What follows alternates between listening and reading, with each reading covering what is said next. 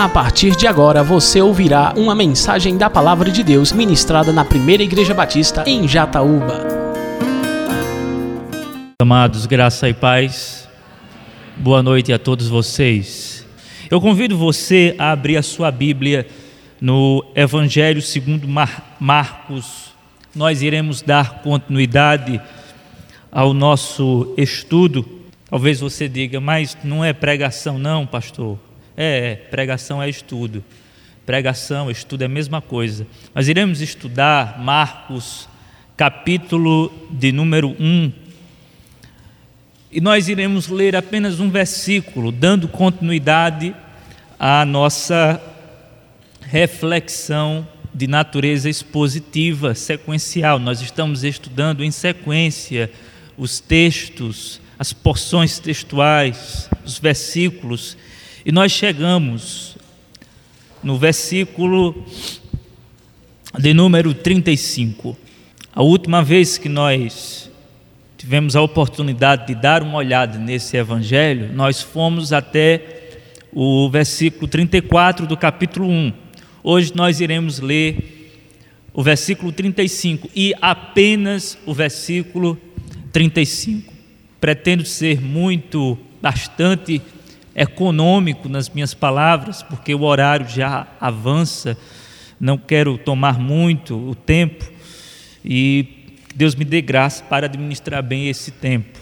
Uh, nós iremos ler apenas um versículo. Se você encontrou, fique com a sua Bíblia aberta. Aí, Marcos capítulo 1, versículo 35, diz assim o texto: Levantando-se de manhã muito cedo, ainda escuro, era madrugada, ainda escuro, saiu e foi para um lugar deserto e ali orava. Vou repetir. Levantando-se de manhã muito cedo, ainda escuro, saiu e foi para um lugar deserto e ali orava. Espírito Santo de Deus, nós estamos mais uma vez diante da tua palavra. E nós pedimos a graça que vem do Senhor para que possamos compreender o texto, para que o Senhor fale conosco e mais uma vez a tua igreja seja edificada e ao mesmo tempo, aquele que ainda não faz parte, ou aquela que ainda não faz parte da tua igreja, de alguma maneira seja afetado, afetada pela palavra poderosa do Evangelho. Senhor, que o teu nome seja glorificado, em nome de Jesus. Amém. Você tem algo a esconder? Você tem alguma coisa a esconder? Eu tenho certeza que você tem algo a esconder. Eu tenho certeza que você não tem apenas uma coisa a esconder. Você tem muitas coisas. Muitas coisas que você fará o possível para, durante toda a sua vida, mantê-las em segredo. Porque são coisas vergonhosas. Ora, todos nós temos coisas vergonhosas. Todos nós, em algum momento da vida, vacilamos, cometemos algum erro, tropeçamos, nos equivocamos e experimentamos coisas terríveis, coisas que não são tão edificantes quando contadas. Então, existem coisas, eu tenho certeza que existem questões na sua vida que você vai levar, vai, levar para o túmulo. Porque se você contar, se você tirar do, do, do escuro e trazer as claras, as pessoas vão ficar assustadas. Então eu tenho certeza que, assim como eu, você tem muita coisa a esconder. Coisas que não são louváveis, coisas que são vergonhosas, coisas que causam escândalos. Mas eu gostaria de fazer uma outra pergunta. Você tem algo de bom a esconder?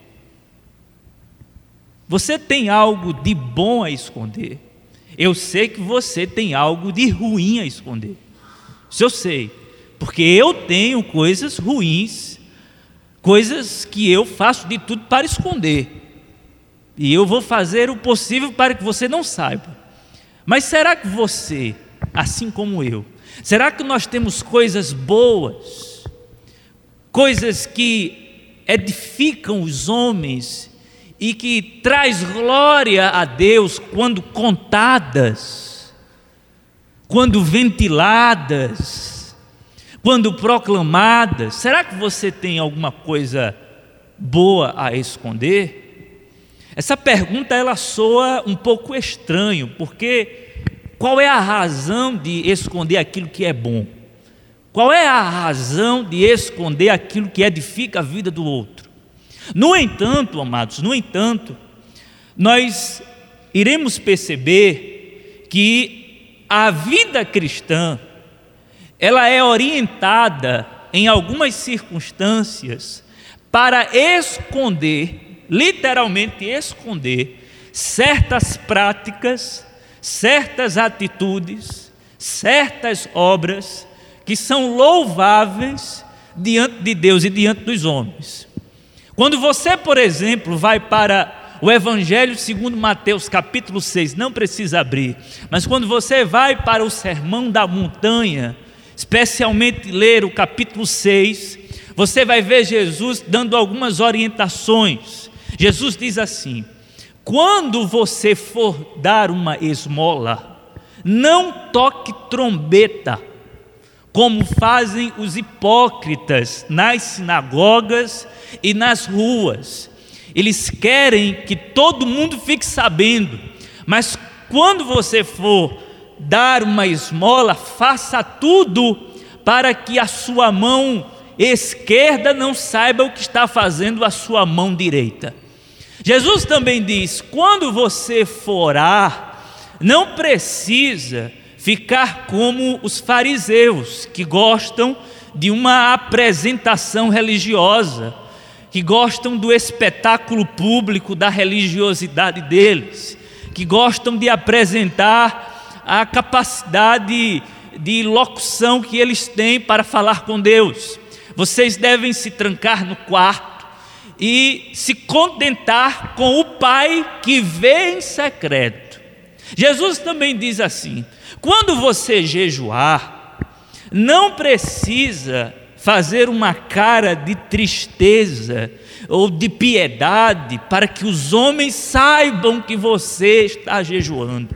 Como fazem os hipócritas, eles fazem de tudo para que os outros saibam que eles estão jejuando. Mas quando vocês fizerem isso, vocês devem tomar um banho, colocar um perfume, tornar a vida mais alegre, colocar uma roupa mais colorida, a fim de que ninguém saiba que você está numa prática de jejum. Ou seja, meus amados, à luz das palavras de Jesus no Sermão da Montanha, nós concluímos que existem certas práticas que são boas, que são louváveis, que não são vergonhosas, que não são pecaminosas, mas que Jesus orienta que nós devemos mantê-las em segredo. E a oração privada é uma delas. O texto que nós acabamos de ler nos coloca diante de uma cena muito magnífica. Jesus, ele sai, ele se retira e vai para um lugar deserto e lá ele fica em oração. O texto nos mostra Jesus cultivando uma intimidade única com o Pai. Ele está sozinho, num lugar deserto, orando, cultivando, nutrindo um momento único de comunhão e de afeto com o seu pai, até até ser descoberto pelos seus discípulos. Nós só ficamos sabendo disso, nós só ficamos sabendo que Jesus estava orando em secreto com o Pai, porque o mesmo fora achado pelos discípulos. Os discípulos ficaram buscando na captura de Jesus, porque o mesmo estava sumido, ausente. Então os discípulos vão atrás de Jesus e aí o acham, o encontram, orando, cultivando um momento único com o seu Pai. E este momento, este momento aqui, do versículo de número 35, é o que nós chamamos de oração privada. À luz desse texto, eu gostaria de pontuar algumas verdades sobre a oração privada segundo Jesus. A primeira verdade que eu posso extrair desse texto é a seguinte: segundo Jesus, a oração privada deve ser prioridade no mundo das muitas ocupações.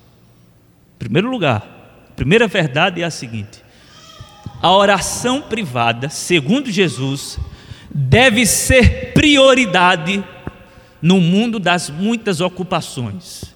O doutor Ricardo Bitum, que é um dos professores da Mackenzie, ele disse uma coisa muito interessante. Ele disse que hoje nós vivemos na era da ditadura do relógio. E pense como isso é verdadeiro. Nós vivemos debaixo da ditadura do relógio. Porque, na verdade, nós não administramos o tempo. O tempo é que tem o poder de nos administrar. Você olha, eu estou, por exemplo, nesse momento, dentro de um tempo. E eu estou correndo aqui falando com você porque o tempo está me, colo me, me colocando dentro de limites. E eu sei que eu tenho que terminar daqui a pouco porque o tempo vai se esgotar e eu preciso fazer uma outra coisa. Você sabe muito bem que você vive debaixo da ditadura do relógio. Ora, você tem hora para acordar, você tem hora para trabalhar, para chegar no trabalho, você tem hora para sair do trabalho, você tem hora para descansar, você tem hora para o intervalo de trabalho, você tem hora para voltar para o trabalho, você tem hora para sair do trabalho, você tem hora para pegar o seu menino na escola, você tem hora para preparar a janta, e aí, meu amigo, você vai vivendo debaixo da ditadura do relógio. E o discurso de muita gente é o seguinte: eu não tenho tempo para nada. Eu não tenho tempo para nada. Meu tempo está todo ocupado. Trabalho, é estudo, é isso, é aquilo, o tempo é muito curto. Mas amados, embora isso seja uma verdade, à luz do que Jesus faz aqui nesse texto, e dentro desse ponto inicial, eu quero fazer duas observações de natureza prática. A primeira delas, a prática da oração privada é possível no meio dessa correria toda. A prática da oração privada é possível no meio dessa correria toda. Eu vou dizer por quê. Porque você e nem eu, ninguém aqui foi mais ocupado do que Jesus. Se você ler os versículos anteriores, você vai ver que pela manhã Jesus estava ensinando na sinagoga.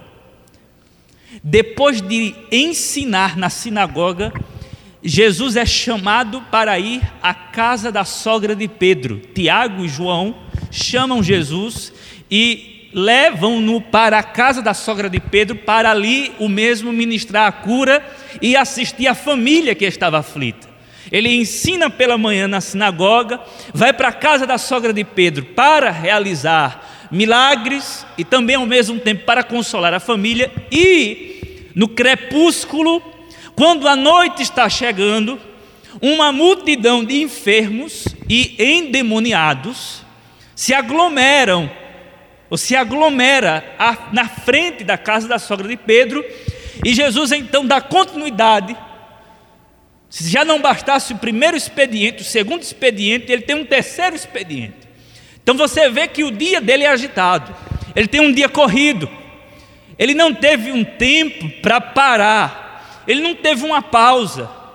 Aí, amados, quando nós lemos o texto, versículo de número 35, depois que Jesus realiza tudo isso, ele provavelmente vai tirar um sono, ele vai dormir, porque o corpo pede, e aí, interessante é que diz o texto, que levantando-se de manhã muito cedo, ainda escuro, saiu e foi para um lugar deserto e ali orava. O que é que Jesus está fazendo? Ele está simplesmente reservando tempo no mundo das muitas atividades. Você não é mais ocupado do que Jesus, ou do que foi Jesus. Você nunca será mais atarefado do que Jesus fora. Jesus encontra tempo para orar. É bem verdade que na madrugada, mas ele encontra tempo para orar. Orar de maneira privada. Talvez você diga, pastor, a minha vida é muito agitada. Eu trabalho, eu estudo, eu sou dona de casa,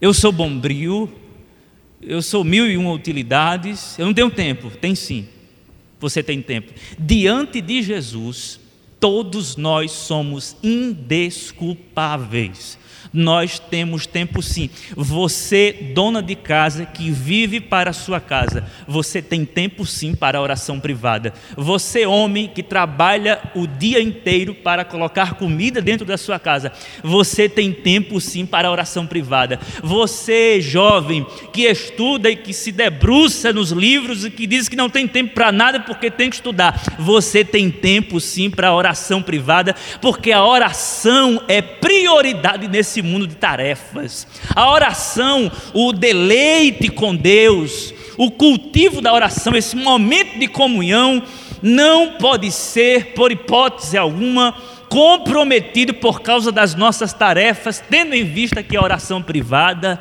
é prioridade. Jesus nos mostra que é possível reservar tempo para a oração privada, mesmo nas correrias da vida. Mas uma segunda observação de natureza prática. Jesus nos ensina também aqui, amados, que para que isso seja possível, e é possível a oração privada no meio dessa correria, é necessário que sacrifiquemos aquilo que é bom muitas vezes. É necessário que sacrifiquemos aquilo que é bom na maioria das vezes. O que é que Jesus está sacrificando aqui no texto? Jesus está sacrificando algo que é bom, o sono. Dormir é bom. Jesus tem direito de dormir. Não somente direito, mas necessidade de descansar. E descansar é bom, faz bem a vida, faz bem a biologia, faz bem a sua existência. Dormir, descansar. Mas Jesus ele simplesmente suspende o seu momento de sono para estar a sós com o Pai. Eu tenho certeza que quanto a você e quanto a mim, não vai ser necessário suspender o sono. Sabe por quê? Porque a maioria de nós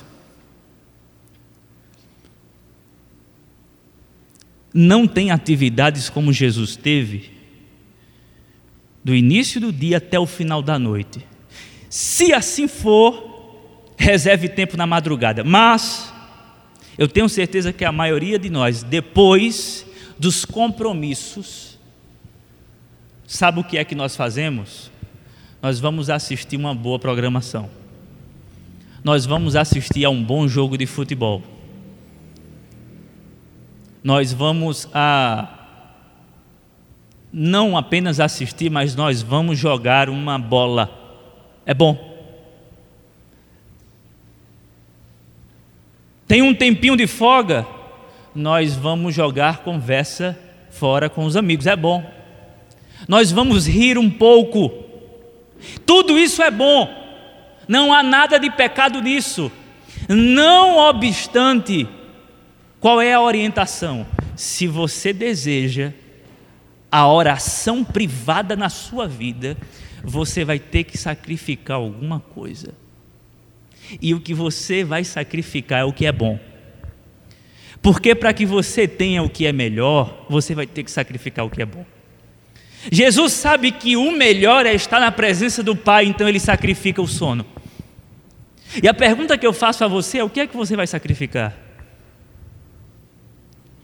O jogo do esporte, será? Sair do eu, né? A série que você assiste, sair também do eu, né? O momento de conversa com os amigos, sair também do eu, né? Mas é necessário sacrificar alguma coisa.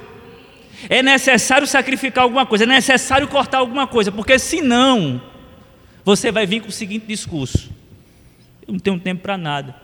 Na verdade, você tem tempo para tudo. Você tem tempo para trabalhar, você tem tempo para comer, você tem tempo para assistir jogo, você tem tempo para jogar xadrez. Eu tenho tempo para jogar xadrez com o servo.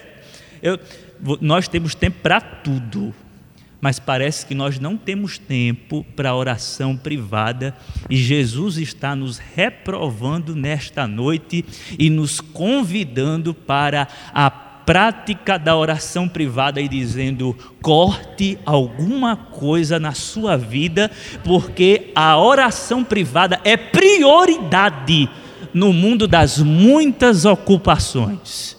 Mas, amados, qual é a segunda verdade que nós podemos enxergar no texto, à luz desse versículo, sobre oração privada. Segundo Jesus, amados, segundo Jesus, a oração privada, ela é essencial para as nossas atividades públicas. Segundo Jesus, a oração privada é essencial para as nossas atividades públicas. Ora, perceba no texto. Jesus, ele se levanta muito cedo para orar. E por que ele se levanta muito cedo para orar? Porque ele tem muita coisa pela frente. Ele tem muito trabalho público pela frente. Ele vai para um, uma tour, ele vai para uma viagem na Galileia para pregar. Se você continuar lendo o texto, você vai ver que Jesus tem muito trabalho pela frente. Jesus tem muito trabalho pela frente, tendo em vista que ele tem muito trabalho pela frente, ele faz com que esse dia de trabalho pela frente seja assistido por uma vida que estava mergulhada na presença de Deus na madrugada. Para Jesus funcionava da seguinte maneira: quanto mais trabalho, mais oração. Quanto mais trabalho público, mais oração privada. Na verdade, isso acontecia, por exemplo, com Lutero, Martinho Lutero, o grande reformador do século XVI, Segundo um biógrafo de Lutero, o mesmo costumava orar de maneira privada, regularmente, uma hora, todo dia, isto quando ele não tinha muitas tarefas. Porque nos dias que ele tinha muitas tarefas, ele orava duas horas. Martinho Lutero, repito, costumava orar regularmente uma hora. Isto quando ele não tinha muita coisa. Mas no dia que ele tinha muita coisa, ele dobrava e orava duas horas. Dentro do nosso contexto de missões, se você deseja ser um missionário, em primeiro lugar, examine se você tem como essencial a prática da oração privada, se você não tem como essencial a prática da oração privada, você nunca vai ter como essencial um coração voltado para missões. Caso você se emocione, caso você tenha algum estímulo, caso você tenha algo desse tipo, isso é só fogo de palha. Porque para esse tipo de trabalho, que nós acabamos de ver aqui no vídeo, para esse tipo de compromisso, é necessário uma vida que entende que antes das multidões, antes das multidões, Deus é prioridade. Antes de ir para o campo missionário, é necessário ir para o quarto. E se eu não vou para o quarto, e se você não vai para o quarto, e se você não reserva tempo, não tente ir para as multidões, porque você não vai ter poder do Espírito Santo para pregar às multidões.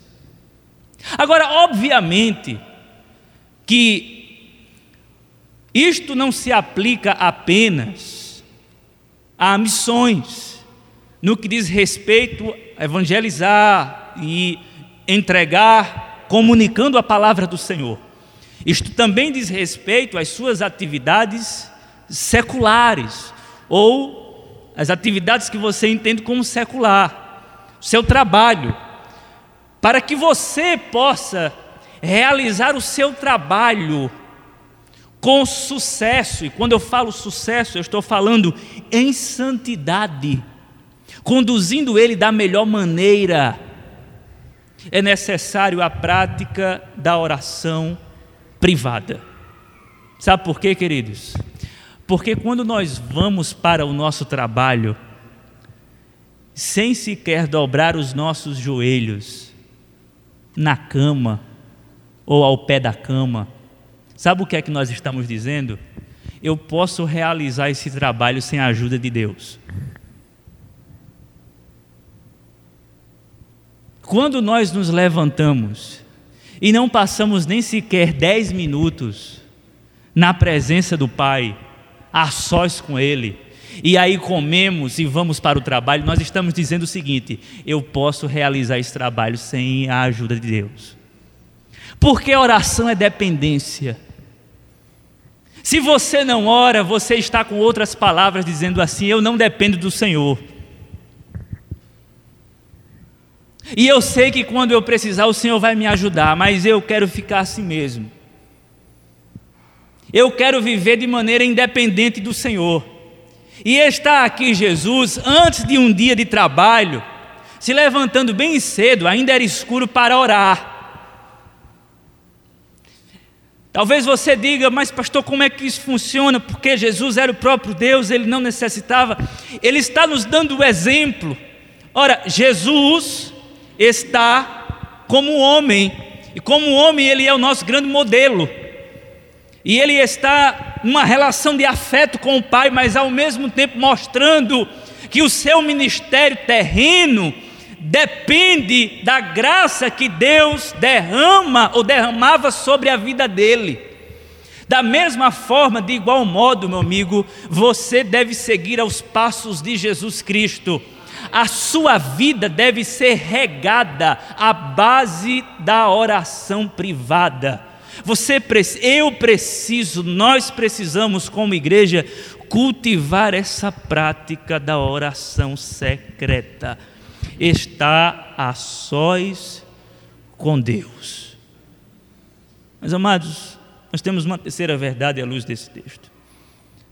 A oração privada a oração privada não é uma ação espontânea, mas sim uma disciplina espiritual. Tem muita gente que diz assim: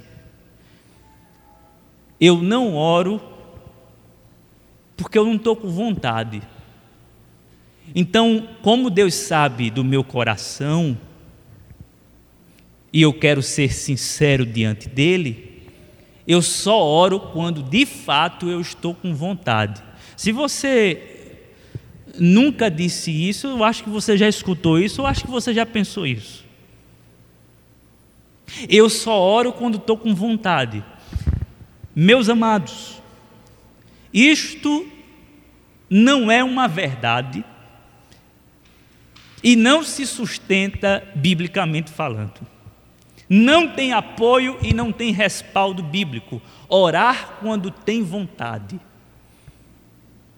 Eu não estou dizendo com isso que a Bíblia proíbe que a oração seja espontânea, até porque, pelo contrário, o cristão é alguém que vive uma experiência inevitável de oração. A mente do cristão está cativa aos céus o tempo inteiro. Ele está dirigindo, ele pensa em Deus. Ele está assistindo alguma coisa, ele pensa em Deus. O cristão é assim. Mas nós estamos falando da oração privada, a oração em segredo, a oração segredada. E esse tipo de oração requer disciplina, porque requer um esforço mental, emocional e físico. Ora, você olha para o texto e o que é que você encontra? Jesus se levantando na madrugada. Isto é o que? Algo espontâneo?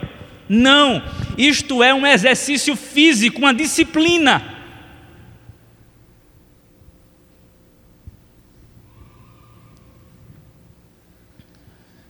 Jesus não está se levantando dizendo eu estou com vontade. Ele está se levantando porque ele sabe da necessidade. Se você for esperar ter vontade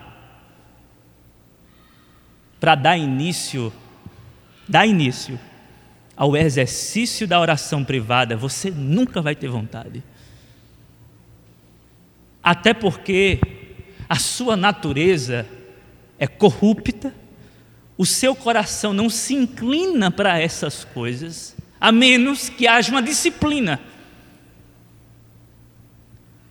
E aqui eu quero fazer uma consideração muito prática. Coloque a oração na sua agenda diária. Como assim, pastor? Você tem uma agenda de afazeres. Aquilo que você vai fazer, os horários, você tem uma agenda. Você segue uma agenda. Coloque a oração nessa agenda. Porque se você não colocar na agenda, o dia vai passar e você vai deitar na cama dizendo assim: Obrigado, Senhor, pelo dia de hoje.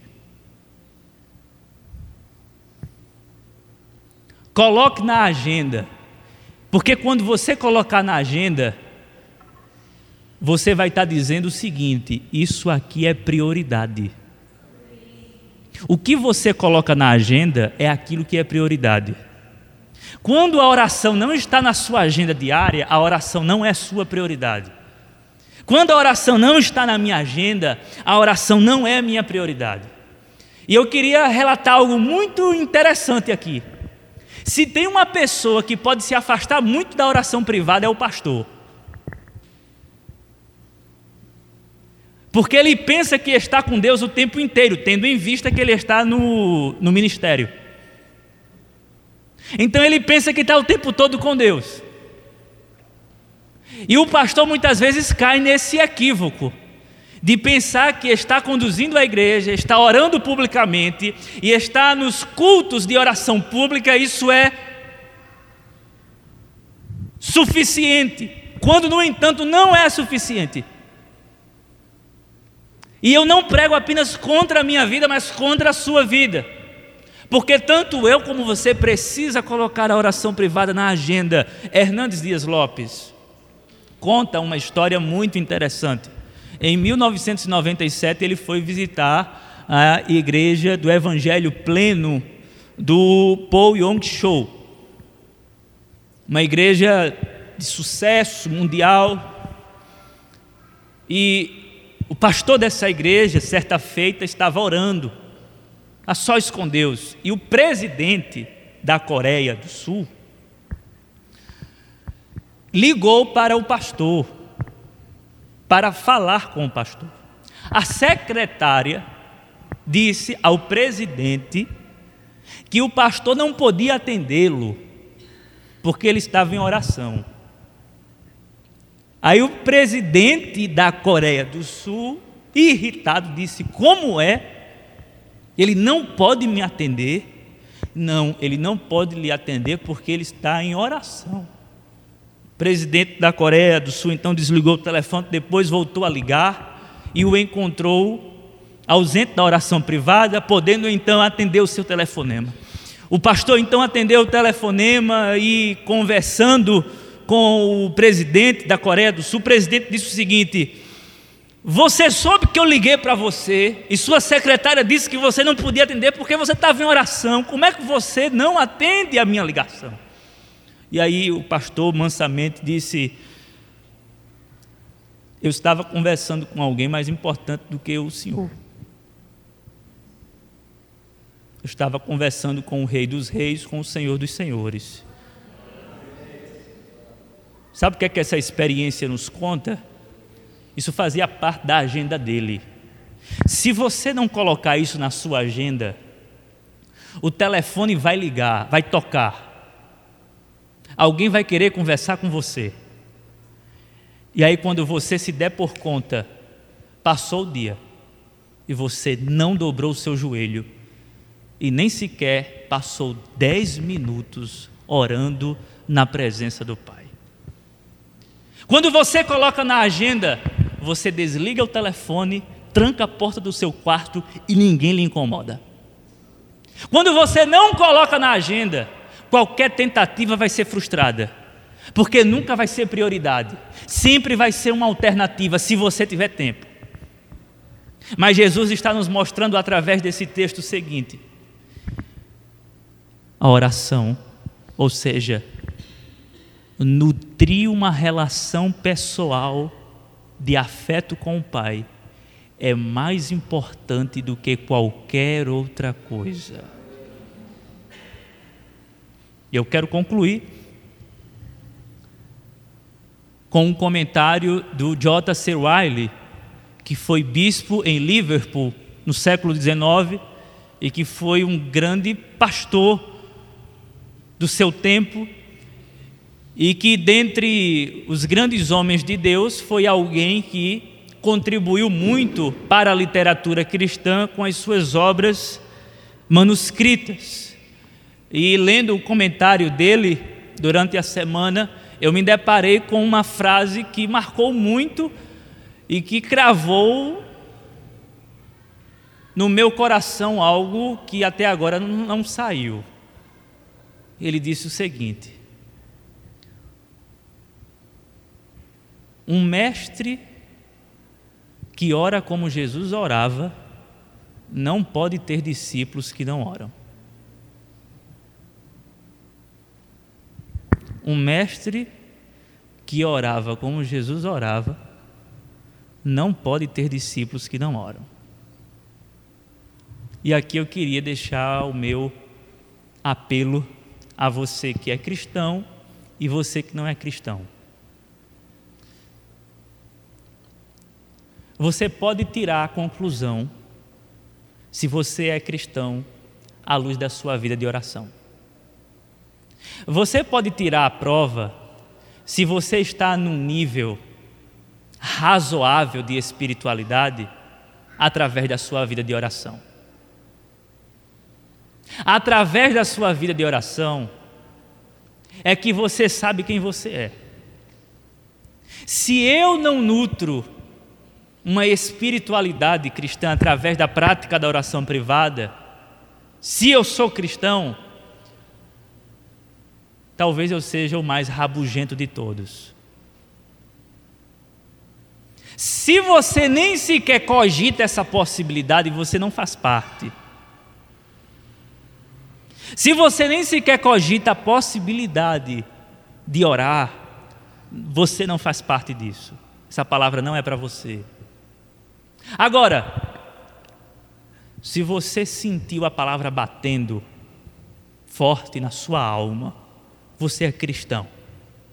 E Jesus está lhe chamando nesta noite para um compromisso de oração mais profunda com Ele. Nesta noite, Jesus através da Sua palavra ou o Espírito Santo através da palavra do Senhor, está como uma flecha pontuando a sua alma, dizendo o seguinte: acorde, meu filho, você está perdendo a melhor parte. A melhor parte é estar a sós comigo. Você trabalha muito, não tem tempo? Mentira. Você tem tempo. Eu tenho tempo. Nós temos tempo. Que a oração privada faça parte da nossa agenda diária. Caso contrário, nós seremos cristãos medíocres. E isso aqui, isso aqui e tudo isso aqui é apenas hipocrisia religiosa.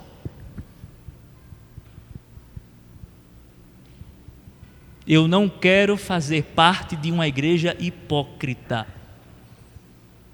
E eu não quero que vocês tenham um pastor hipócrita. E eu não quero ter membros hipócritas. Eu quero ter uma igreja verdadeira, que anda na esteira da oração e que por causa disso tem autoridade para conclamar os outros às missões, porque não há missão sem oração. Qualquer ação sem oração é presunção. Nós precisamos nos quebrantar na presença do Senhor, pedir perdão a Ele pelo nosso grande pecado. E qual é o nosso grande pecado? Nós estamos em falta com Ele e Deus está com saudade daqueles momentos que você reservava para ficar a sós com Ele em oração.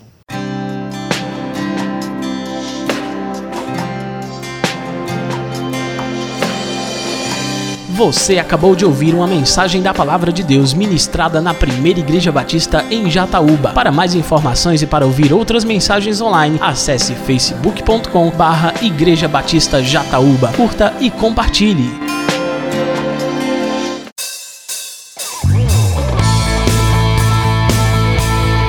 Visite nossa igreja. Às quartas-feiras, a partir das sete e meia da noite, temos culto de oração e estudo da palavra. Aos sábados, Conexão Jovem, a partir das sete e meia. No domingo, às nove da manhã, temos Escola Bíblica Dominical. E à noite, a partir das sete horas, temos a nossa celebração. Primeira Igreja Batista em Jataúba. Há 14 anos, adorando ao Rei dos Reis.